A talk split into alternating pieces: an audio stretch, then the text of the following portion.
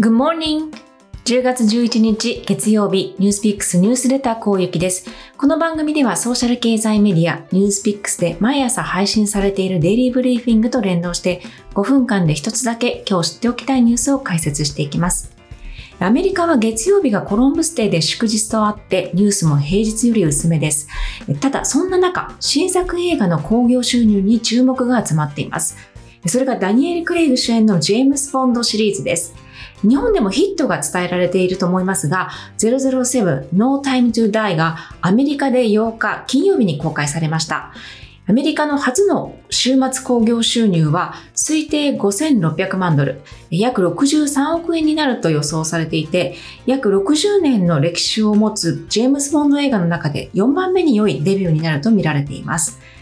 一部のアナリストによると、最初の週末でアメリカ及びカナダでは1億ドル112億円の興行収入を超える可能性があるとしています。パンデミックの中では非常に堅実な数字を出していると言えます。映画配給会社 MGM によると、今週末に No Time to Die を見に行ったチケット購入者の約25%が1年半以上ぶりに映画館に戻ってきた客だということです。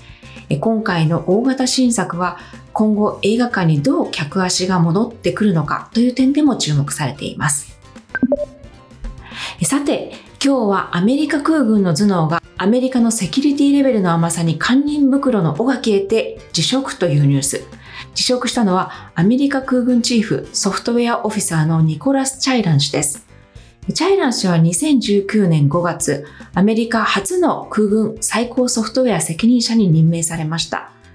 空軍の革新的なソフトウェア、サイバーセキュリティ、AI 及び機械学習の技術の導入と採用を決めるだけではなく、国防総省全体のセキュリティ政策の決定にも大きく関わっていたようです。その彼が突如、今月に入って辞任。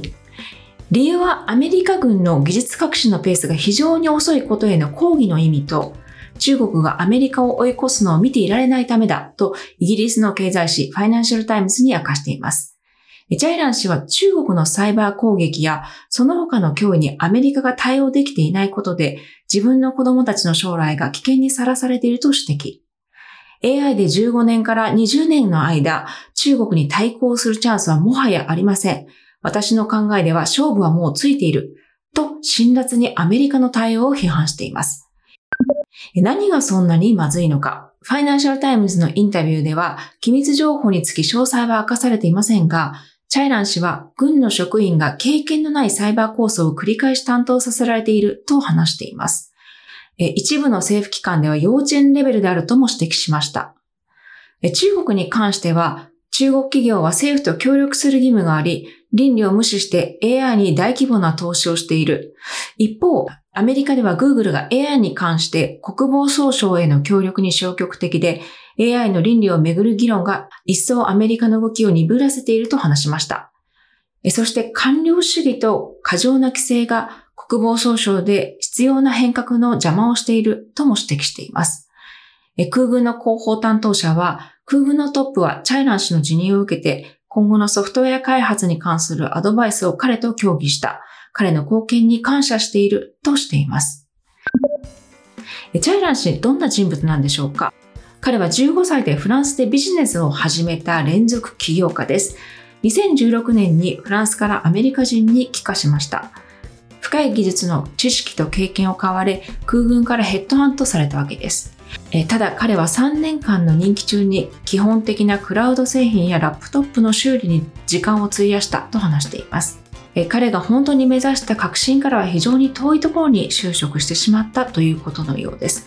チャイラン氏は今後数週間にわたってサイバーセキュリティの中国の脅威について機密扱いの内容を含め議会で証言する予定です。以上、ニュースピックスニュースレターこうゆきでした。それでは、Have a wonderful day! 良い一日をお過ごしください。